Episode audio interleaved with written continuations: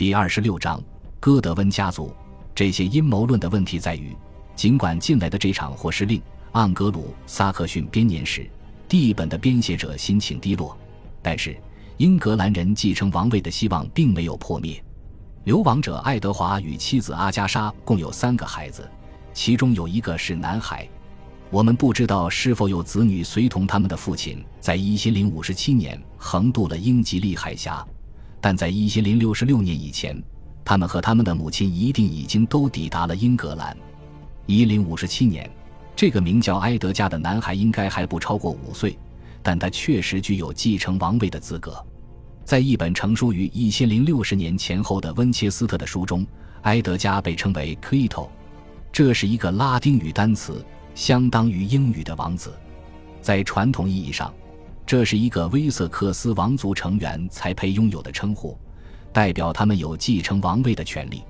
在一份写于十二世纪初的历史资料中，爱德华自己就曾称埃德加为王子。因此，到了十一世纪五十年代末，包括正在变老的国王在内的许多英格兰人都确信王位继承的问题终于得到了解决。但是，英格兰的政治格局继续发生着突变。一零五十七年春，流亡者爱德华逝世。同年秋天，利奥弗里克伯爵死去。而到了当年圣诞节的前几天，拉乌尔伯爵也去世了。就在前一年，国王的另一个亲属乌达伯爵也离开了人世。英格兰政治的顶层格局再度发生了巨变，而这一巨变也带来了深远的影响。埃尔夫家继承父位，成为麦西亚伯爵，但与此同时，他也不得不放弃东盎格利亚伯爵领。从原则上来说，他几乎无法反对这一惯例。毕竟，哈罗德在继承其父的威塞克斯伯爵爵位时，也放弃了东部各郡。但他必然表达了对于把东盎格利亚分封给格斯这一决定的不满。后者是哈罗德和托斯蒂的弟弟，当时还只是个十几岁的少年。不久后。原属拉乌尔伯爵的西南米德兰各郡被分封给了戈德温家族的利奥弗温。我们有理由相信，此时的埃尔夫家一定更加怒不可遏，他很可能公然提出了抗议，因为就在一千零五十八年，他再次遭到流放。此事的具体细节虽然完全缺失，但很明显，这是历史的重演。埃尔夫家伯爵被放逐。但他不久就借助格鲁菲德的帮助重返英格兰。盎格鲁撒克逊编年史第一本写道：“要描述发生了什么是令人厌烦的。”不幸的是，这一谨慎的文风似乎传染给了另外三个版本的盎格鲁撒克逊编年史。在叙述接下来的五年的历史之时，这些书中都出现了不祥的沉默。此时，除去麦西亚之外，戈德温兄弟四人几乎控制了整个英格兰，在麦西亚，处于备战状态的埃尔夫家显然不准备妥协。基于《末日审判书》中的数据，学者们推翻了过去的观点，认为戈德温一派土地收入的总和并未超过国王的土地收入。根据修订后的数据，从土地面积的大小来看，爱德华国王很可能仍保有优势。但在诺曼征服之前的英格兰，土地和领主权并不是自动联系在一起的。地主可以有自己的佃户，但他们并不一定是这些佃户的领主。一个人不必持有领主的任何财产，就可以委身于他。爱德华拥有大量土地，而他的领主权却似乎很微弱。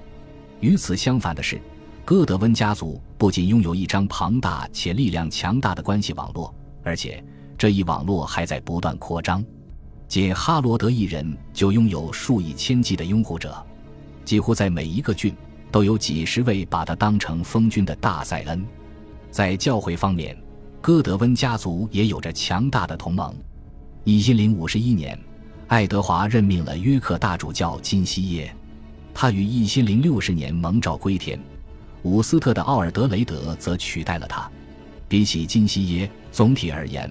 奥尔德雷德更具世俗气息，而伍斯特主教的位置则被交给了哈罗德的同盟兼密友伍尔夫斯坦。同时，尽管任命斯蒂甘德给整个英格兰教会造成了极坏的影响，坎特伯雷大主教仍然由他担任。在有关斯蒂甘德被擢升后一年的记述中，盎格鲁撒克逊编年史西本的编写者尖锐地评论道：“这片土地上再也没有大主教了。”十一世纪五十年代，新的英格兰主教都选择前往海外接受委任，唯恐受到斯蒂甘德的玷污。一零五八年，这位大主教找到了一个打破这一尴尬局面的机会。当时。反改革派团体夺取了罗马教廷的权力，安排了更听话的本笃十世来担任教宗。这位教宗热情地送给了斯蒂甘德一件专属披肩，但第二年，改革派就重新夺回了教宗的宝座，本笃被指责为伪教宗。这件事则让斯蒂甘德更加为人所不齿。然而，尽管他让英格兰蒙羞，这位大主教仍然在世俗界取得了成功。这也证明他是不可战胜的。他三千英镑的年收入让他与大伯爵一样富有，同时他也是超过一千个塞恩的领主。在这一背景下，人们很难想象前信者爱德华还能拥有任何事实上的权利。一零六零至一零六一年冬，两名洛陶林吉奥牧师被提拔为赫里福德和威尔斯两地的主教，这说明在这些地区。国王可能还有些主动权，但是从其他的方面来看，自十一世纪五十年代后期起，哥德温兄弟实际上已经代替了国王，统治着整个国家。《爱德华王传》的作者后言承认了这一点。毕竟，这本书在很大程度上就是为了合理化这一状况，并且为哥德温家族史无前例的权力膨胀辩护。哈罗德和托斯蒂更是被描绘成英格兰王国的两大支柱，幸有他们的坚守和勤勉，前信者才能完全不受任何俗物的干扰。正是因为这些贵族保卫着四方的国土，充满仁爱的爱德华国王才能尽享和平和安全。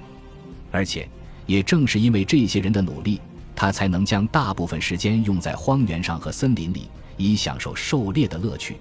每天。他怀着虔诚的心情，满足地做完祈祷。空中飞翔的鹰隼以及其他类似种类的鸟被带到他面前，成为他快乐的源泉。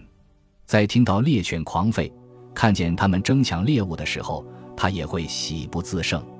有时，诸如此类的活动能让他花去一整个白天。也只有在参与这些活动的时候，他似乎才能自然地受到俗世快乐的吸引，并去追寻它。十一世纪六十年代初，哥德温家族的势力日益强大。埃尔夫加伯爵似乎死于一千零六十二年。